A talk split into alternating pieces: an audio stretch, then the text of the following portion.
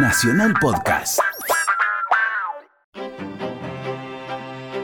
La columna del maestro G. Se va terminando el invierno y se lo ve llegar, pero tiene un bolso abundante, tiene libros, como ya dijimos, partituras, bufandas, cascabeles, magia. Es el maestro G, de la mano de Yamaha, el conocimiento llega a ángulos con el maestro G. Muchas Bravo, gracias. Ídolo. Gracias, queridos amigos, discípulos. Hace un par de programas que lo veo sin la sodita. Sí, este. Estoy. ¿Qué pasó? No, no, a veces uno necesita renovar un poco los. el paladar. ¿No lo noto un poco estoy- desconectado? Sí, Este, sí. la Se le so- acabaron la burbuja del saber. Sí, sí, sí, voy a tener que volver a, a recurrir a mi, Disperso. a mi fuente Sí. secreta de. no tan secreta ya, ¿no? De, de sabiduría que son las burbujas del saber. Eh, Esos cascabeles navideños que hizo sonar durante el programa, ¿a qué se deben? Se deben a que quiero compartir con ustedes esto que es información. Esta información que se refiere a la increíble y, y desbordante Desbordante. Desbordante Cantidad. de cultura y de, de conciertos, distintos tipos de muestras, obras de todo tipo que hay en la ciudad de Buenos Aires. Realmente tenemos que sentirnos contentos y privilegiados este, de que vivimos en una ciudad con todos los problemas que tiene, con todas las cosas que ya sabemos que no nos gustan y que quisiéramos que se mejoren, pero también valorar que este, es uno de los po- unos pocos lugares de esta zona del mundo, ¿no? Que es comparable a, a las grandes capitales de la cultura mundial. Así que realmente, este, dicho esto, tuve la, la posibilidad de ir a escuchar algunos conciertos en lo que fue el Festival de Tango de Buenos Aires, que se realizó en varias sedes, como sede central la usina del arte. Y, Mucha gente fue. Muchísima gente. Muchísima gente. Muchísima gente. Pasé Estás- por allí una de las, una de las fechas y, y me llamaba la atención, como suele pasar ¿no? con las- estas actividades que, que- que se proponen en estas salas, mucha gente. Sí, generalmente en los festivales gratuitos eh, y en la usina, en estos lugares como también sucede en el CCK, este, se agotan las entradas y se llenan, inclusive un día martes o miércoles. Este, realmente es, es notable la, la afluencia de público Sí, en estos lugares. Así que tuve la, la posibilidad de estar presente y buceando en algunos espectáculos de los más importantes, tiene muchísimos, realmente son decenas de conciertos, entre muestras también y otro tipo de actividades. Por supuesto, después también este, en combinación con el Festival de Tango está el Mundial de Baile. Son dos actividades son distintas. dos actividades, pero en el mismo marco. Digamos, Ajá. suceden en el mismo momento y después, en el cierre del, del Mundial de, de Baile, se toca y se hacen las finales en el Luna Park. Y nosotros tuvimos la suerte y la posibilidad de tocar en el Luna Park con Escalandrún, con el grupo electrónico. Totalmente, el grupo que contaba Escalandrún con la sumatoria de Lautaro Greco en bandoneón, Nicolás Sorín y Esteban Sheckman en teclados, Lucio Balduini en guitarra y mi papá en percusión. Qué lindo, ¿no? Qué buena experiencia. Lo más lindo de todo fue que antes de tocar tuvimos que armar todo en 7 minutos, Sí. porque arrancaba la tele. Y salir a tocar en Luna Park. Y salir a tocar en una par para 10.000 personas. Así. Pero por suerte salió todo bien y nada. Tenemos todos dos años menos de vida, pero estuvo hermoso. Así es. Así que bueno, el concierto de apertura estuvo a cargo del gran maestro Osvaldo Piro, con su gran orquesta. ¿Es cierto Y- que tocó con un bandoneón de Pichuco? Sí, Me dijeron eso. así es, así es. Eh, Piro tiene uno de los bandoneones. Este, Garelo tenía otro. eh, bueno, Astor Piazzolla también recibió otro de, de cita. Y. Se lo dieron a mi papá primero. Ajá. Sí, y mi papá le. Este, mi abuelo estaba de viaje, entonces Cita se lo dio a mi papá y mi papá. ¿Quién es Cita? La mujer de Troilo. Ajá.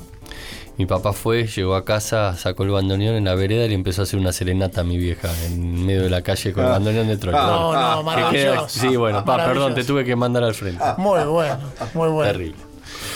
Así que Osvaldo Piro y su gran orquesta abrieron este festival de tango. En el concierto de apertura se escuchó, entre otros, este tema de Piro Azul Noche.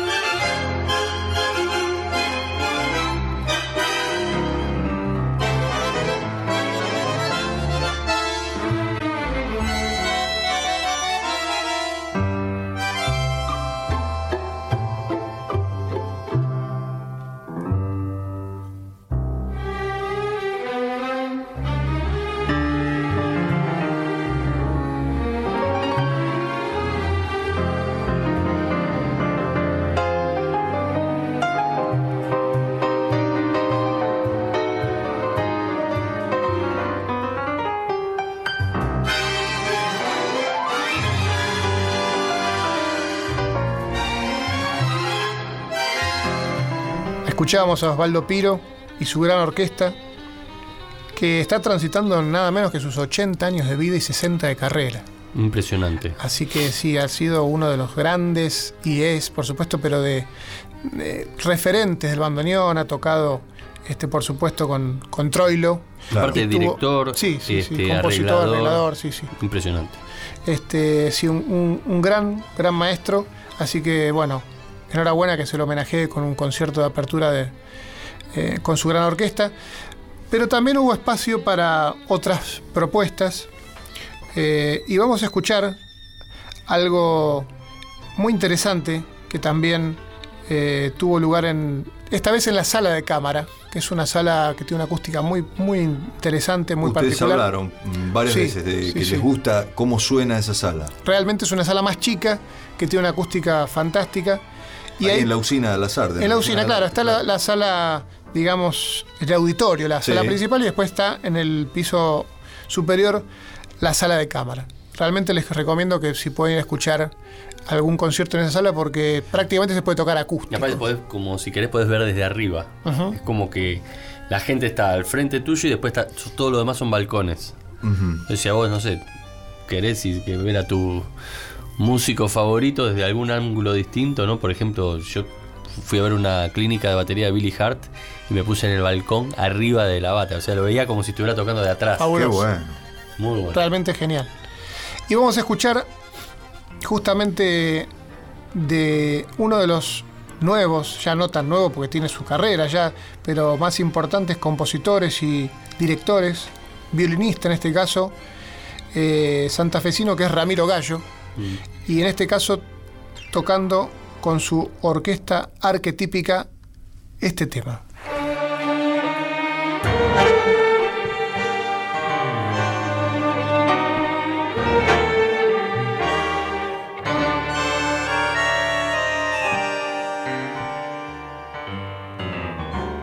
Tu voz liberó al invierno que estaba cautivo en tu pensamiento. Afuera junio volcaba su angustia de lluvia sobre mi pecho.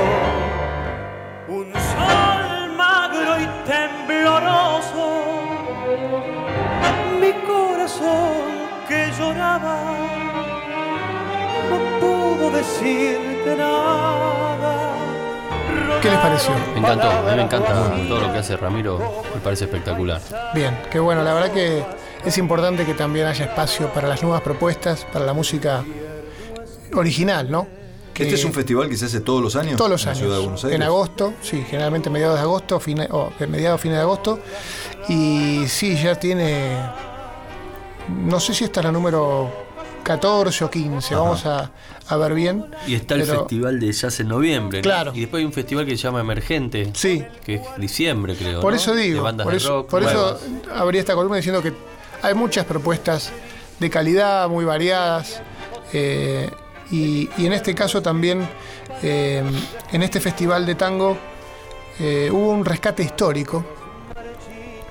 Y, y fue muy interesante porque el nombre de esta sección no es caprichoso. Y lo que fue planteado en este rescate histórico fue el intento de recuperar el sonido original de dos momentos fundamentales de la historia del tango. La primera orquesta Aníbal Troilo y el cuarteto que tuvo Troilo con José Colangelo en 1969. ¿Y qué características tienen esos dos momentos? La gran orquesta de Troilo fue la orquesta más importante de la, le- prácticamente de la época de oro del tango, de los años 40, de la cual también Astor Piazzolla fue un importante, este, fundamental, digamos, arreglador y, y bandoneonista. No, pero sí, no sabía nada de tango. Exacto. No, no. No, no. No entendía nada, pero por eso. Hay muchas fotos en la muestra Sí. que se hizo de Astor Ajá. de ese momento. ¿no? No, no sabía nada, pero debutó con Gardel. Claro. Pero no sabía nada. Y después fue arreglador de Troilo y de Claro. todas las orquestas. No, flojito. Y después, este, Troilo ya en las últimas etapas mm, no disolvió su orquesta, pero solía tocar con un cuarteto más chico, un cuarteto típico, con José Colangelo en piano, un maestro extraordinario, pianista, ¿Ustedes compositor y saben la arreglador. historia de Troilo? Que se mudó. Se mudó de barrio. No sabía. Y lo encuentra la mujer en la vereda llorando. No. Y le dice, Pichuco, ¿qué te pasa? Y dice, quiero volver a mi país. Se había mudado de barrio, Qué nada más. bueno. De barrio, o sea, Tremendo. 20 No, no. cuadras para la derecha se fue. Y, no- y tuvo que volver a, a su barrio. Terrible. Muy bueno. Era muy. El Troilo era terrible. Muy bueno. Llorando, le decía, quiero volver a mi país. Se ve que, bueno, él eh, se movía en un, en un ambiente y le gustaba esa zona y sí, claro, sí, sí. Claro. daba la vuelta, el bar, el, el- el cafetín, así es. Así que vamos a escuchar eh, de la orquesta de Aníbal Troilo este gran tema que se llama Danzarín, que es de Julián Plaza, arreglado por Julián y suena así. Thank you.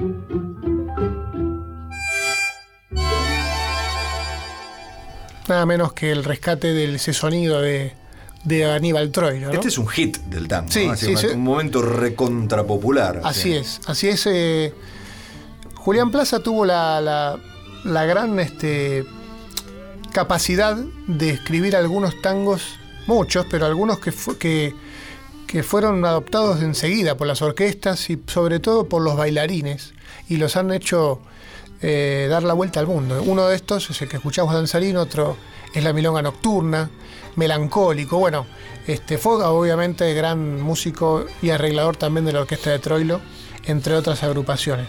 Pero quería contarles que también tuve la suerte y la posibilidad de tocar, de participar un día en este festival, nada menos que tocando en el quinteto de la Fundación Astor Piazzolla. Y muy interesante concierto porque estuvimos tocando obras que no eh, son tan habituales en el repertorio de Piazzolla, algunas obras poco difundidas y quería que escuchemos, si les parece, una versión, obviamente por el quinteto de Astor Piazzolla, de un tema que se llama Retrato de Milton, que Piazzolla le escribió a Milton Nascimento una noche en Río de Janeiro, cuando este gran com- compositor y cantante brasileño lo fue a, a ver con el quinteto y después eh, se quedaron charlando y tuvieron después una larga amistad como tuvo con, con- con la mayoría de los músicos importantes de los Brasil, músicos de Brasil, sí. que lo, lo- lo idolatran y lo aman a Piazzolla. Así que vamos a escuchar este tema raro y, fantástico de Astor Piazzolla por su quinteto, Retrato de Milton.